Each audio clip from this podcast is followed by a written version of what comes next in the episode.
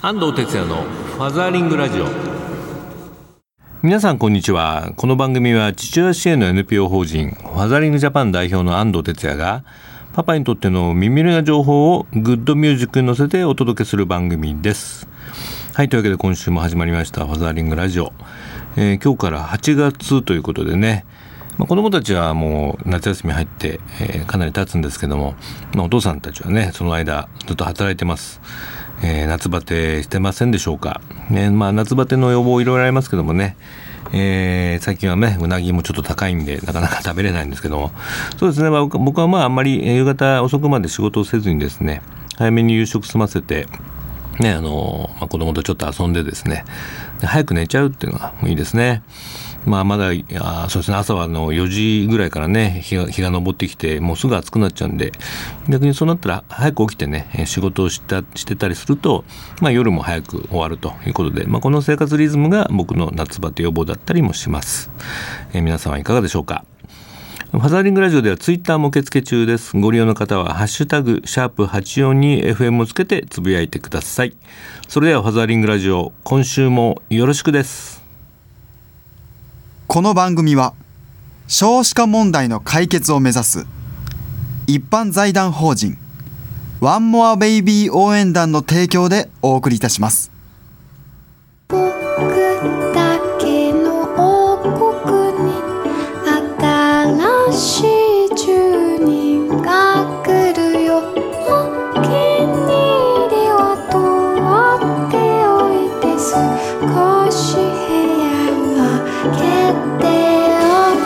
ワンモアベイビー応援団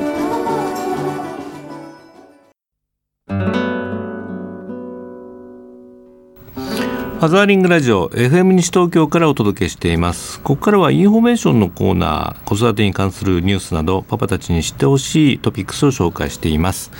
今日は久しぶりにパパのお悩み相談ということでね3件ほど来てますのでお答えしたいと思います。えー、平日は仕事が遅くて関わるのは週末だけ楽しく遊び合いとしていますがママにいいとこ取りと言われてしまいますというパパからの相談ですね。まあこれ結構働きすぎのお父さんありがちなパターンですけどもね。まあでもね子育てイコール子供と遊ぶというふうにね思ってしまっているのがあの、まあ、まず第一ですねまあ、あの子育てっていろんなあの場面があります。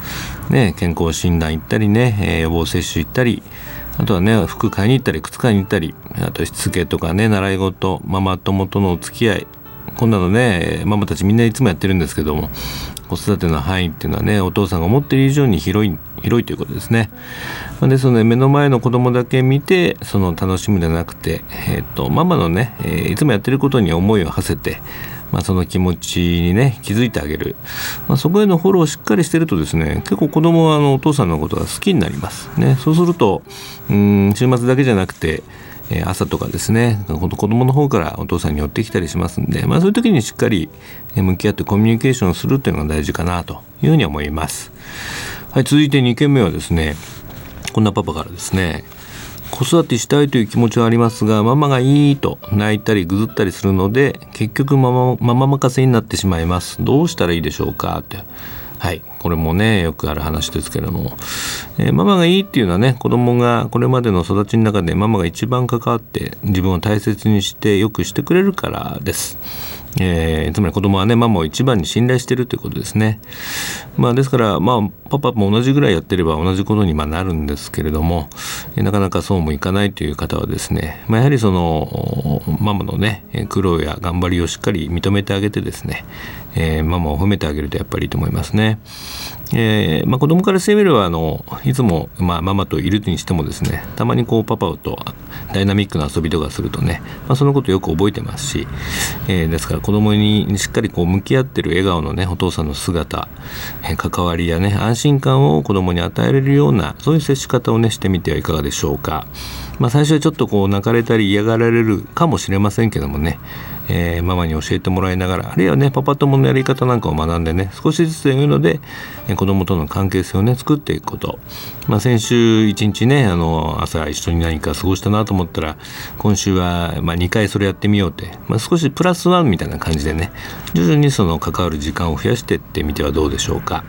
はい、えー、3件目はですねこんな相談ですね、えー、子供が大きくなったらキャッチボールしたりえー相手をしようと思って思ってますが子供が小さい頃は父親としての出番ってあんまりないように思います、えーどうでしょうか？ということなんですけども。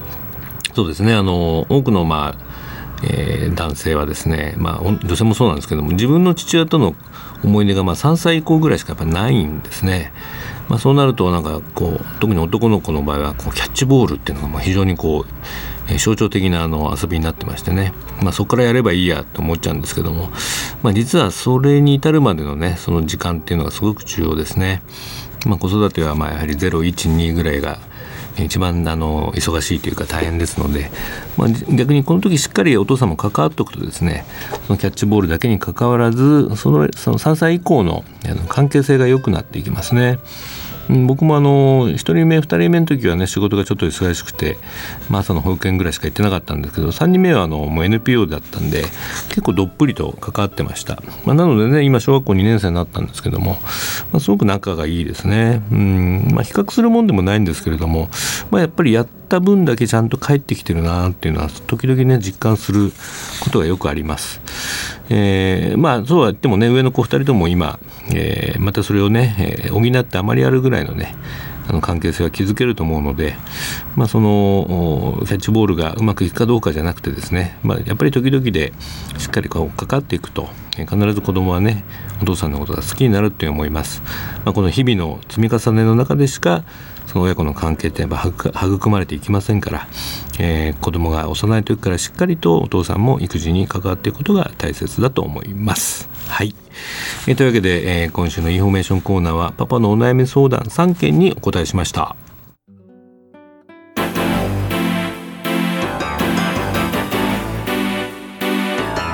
ファザーリングラジオ FM 西東京からお届けしています。ここからはソーシャルカフェのコーナー日本には社会的な課題がいろいろありますがそれを何とかしたい社会を変えたいという思いを持ってソーシャルな活動を実践する方をゲストにお呼びするコーナーです。えー今日のゲストは、まあ、岩手県を中心に活躍するうんクラウンロックこと松谷俊勝さんにお電話がつながっています。松谷さんこんにちは。こんにちは。あどうも先日は陸前高田でお疲れ様でしたあありがとうございました。はいえー松谷さんは今岩手県の一関に在住ですよねそうです。はい。えー NPO 法人ホスピタルクラウン協会の第1期修了生として、はい。はいえークラウンパパというね愛称で今活動中ですけれども、はい。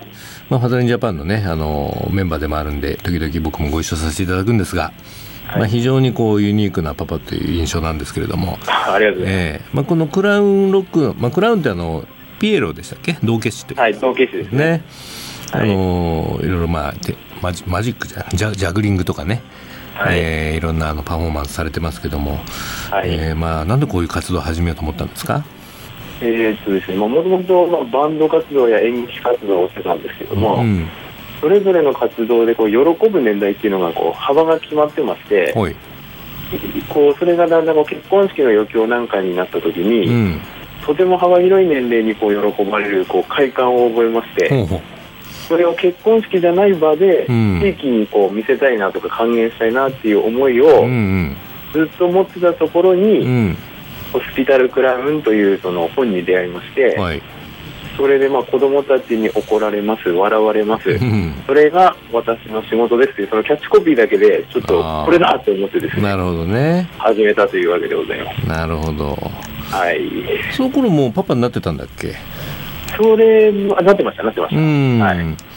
やっぱり子育てと同じでね子供が笑顔になるっていうのはすごく楽しいよね、そうですよね。すそうです。はい。でもまあ仕事を昼間持ちながらでやってるじゃないですかはい。ねえ今どんなペースでやってるんですか？大体月2回でう、ん。で、まあ、子供2人一緒にこうやるようになったきっかけも、うんまあ自分ばっかり土日呼ばれていくのが、うんあれかなということで子供もやるって誘ったら、うん。やるっていうことではい。それでもまあ家庭のバランスもあるので月2回程度でこう調整して。る、なるほどなるほど。ね、はい、えお子さん2人で、えっと、お姉ちゃん何年生でしたっけ？今も6年生になってます6年生だってね、えっと、弟くんが？えっと小学校3年生です。3年生だね。はい、えー芸名もついてるじゃん何でしたっけ？クラウン、えっとロールがお姉ちゃんで。クラウンドールお姉ちゃんね、はい、ジュニアが弟ですね。ああクラウンジュニアがね、はい。3年生の僕とこの間はねジュニア君と一緒に来てくれましたよね。そうですね。はい、はい。そうですか。もうでもねあの岩手県の認定子育てサポーターにもなっちゃって、はいはいはい。はい。やっぱり活動してる中でどうです？あの喜びとか。そうですね。うん。まあ、ファザーリングジャパンとしてのまあ目的もそうですけど、うん。まあ、大人が笑ってるとうん。子供も笑うっていうのもそうですし、うん。あと自分の子供をそうやって連れて歩いていく中で、うん。まあ、知らない人にこう挨拶したり、うん。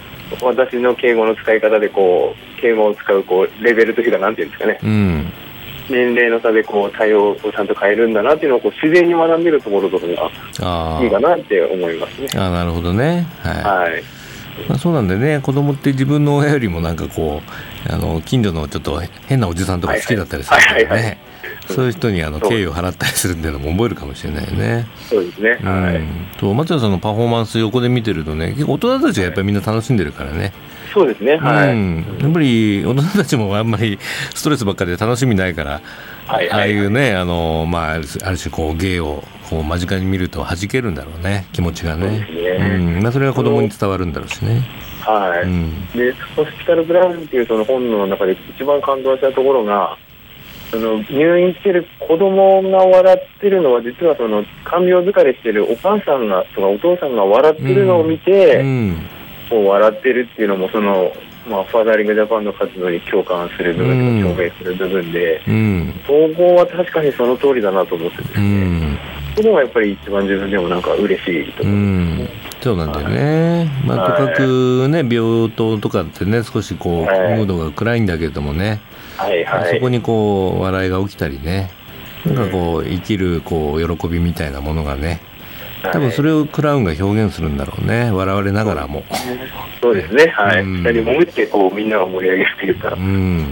そそういうことなんだなって思いますね。そうですよね。はい、はい。まああのいろんな親子と出会ってると思いますけどね。あの、はい。まあほら震災もあったじゃないですか。はい。ねえ。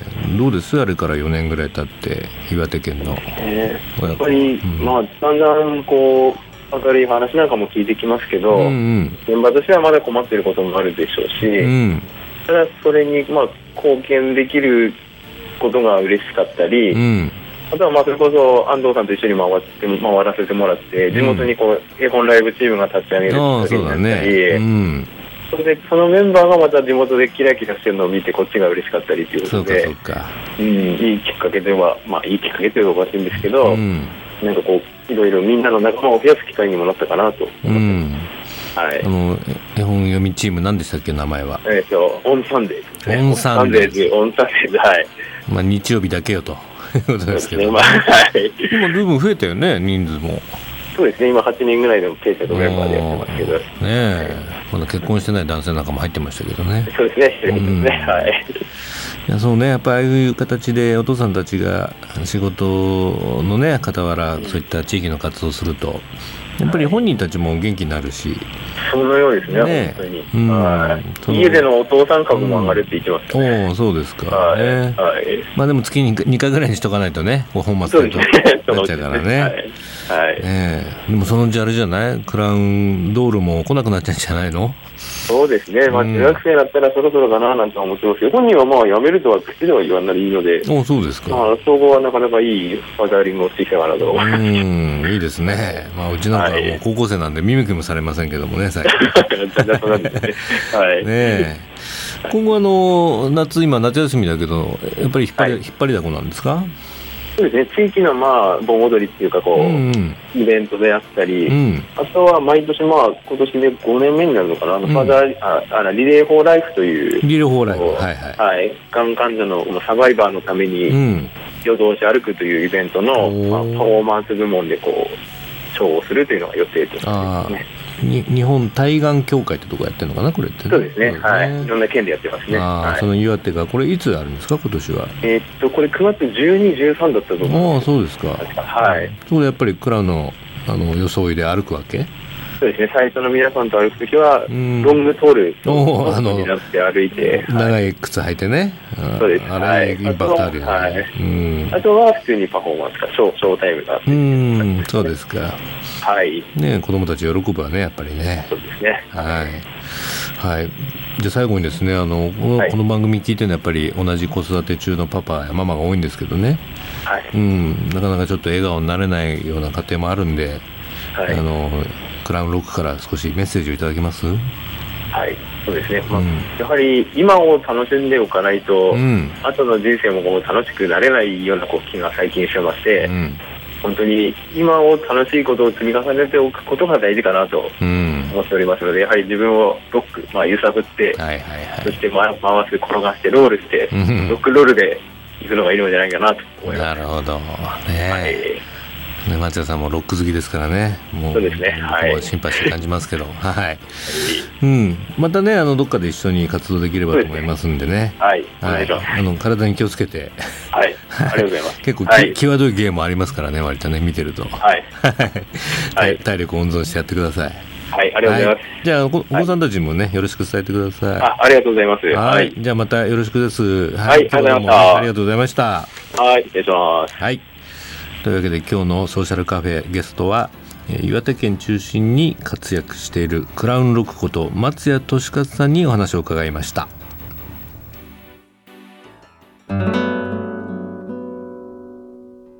絵本コーナーパパ読んでです。このコーナーで週末パパが子供と読みたいおすすめの絵本をご紹介します。今週の一冊はこちらですね、えー寝ない子誰だと。ちょっと読んでみましょう。時計が鳴ります。ボーンボーンボーン。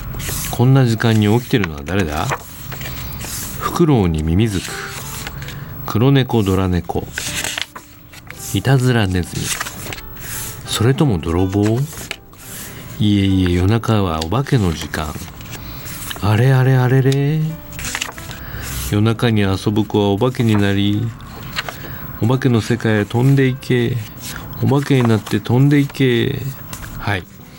そういう形でね、まあ、これあの瀬名恵子さんのね、まあ、定番絵本ですね。僕もこう子供にもう300回ぐらい読んだかなこれね、まあ、手元にうちの絵本があるんですけどなんかボロボロになってますね。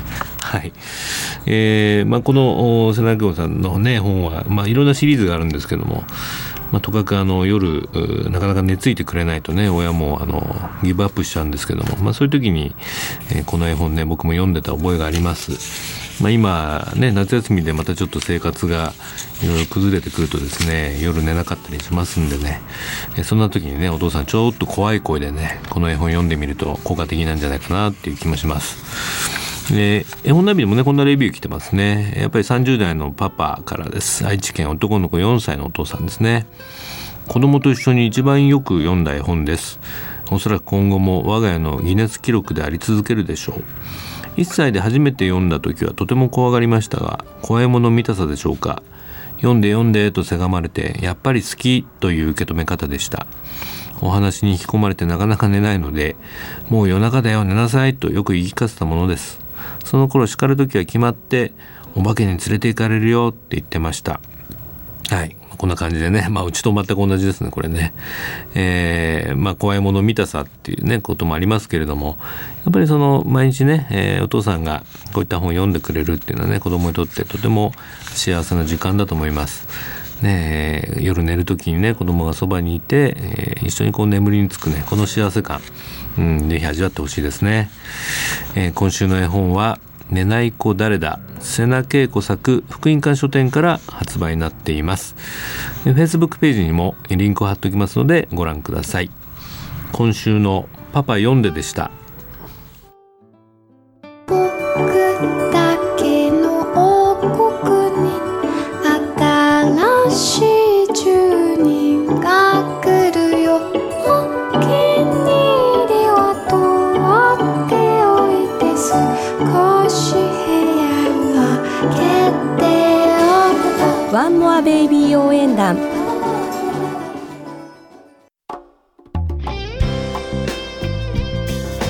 ファザーリングラジオそろそろお別れの時間になりました。8月7日は僕島根県益田市にねセミナーで行きます、えー男性のためのブラッシュアップセミナーということで、えー益田市の人権センターでね開催されます、えー講義とパパの座談会ということで、えーパパの極意、えー仕事と育児の、まあ、バランスの取り方、えー、育命を目指すお父さんたちにねいろんなこうテクニックやねマインドシップを伝授したいというふうに思います、まあ、こう受講者同士の意見交換もあるそうなので、ね、僕もね楽しみにしています。どんなパパにね会えますでしょうか。8月7日金曜日19時から、えー開催になります。こちらお申し込みは、えー増田市人権センター、えー電話0856-31-0412まで、えーお申し込みください、えーね、増田でお会いしましょう。マザーリングラジオではリスナーの皆さんからのメッセージもお待ちしております。FM 西東京のホームページからリクエストメッセージのバナーをクリックして必要事項を入力して送信ください。E メールをご利用の方はメールアドレス egao 笑顔数字で842アットマークウエストハイフン東京 .co.jp です。え番組の Facebook ページもありますのでぜひいいねしてえ覗いてみてください。ポッドキャストもあります。はい、えー8月に入りましたけどもね、えーまだまだ暑い日が続きます。そろそろお父さんたちもあのもしかしたらお盆休みの旅行の準備なんかにね入ってるかもしれませんね、まあ、うちもあの来週からあのママと子供がね、えー帰省したりもしますんでね送り迎えをねしたいと思ってます。ファザリングラジオ以上です。お相手は安藤哲也でした。パパの皆さんまた来週まで Keep on fathering。バイバイ。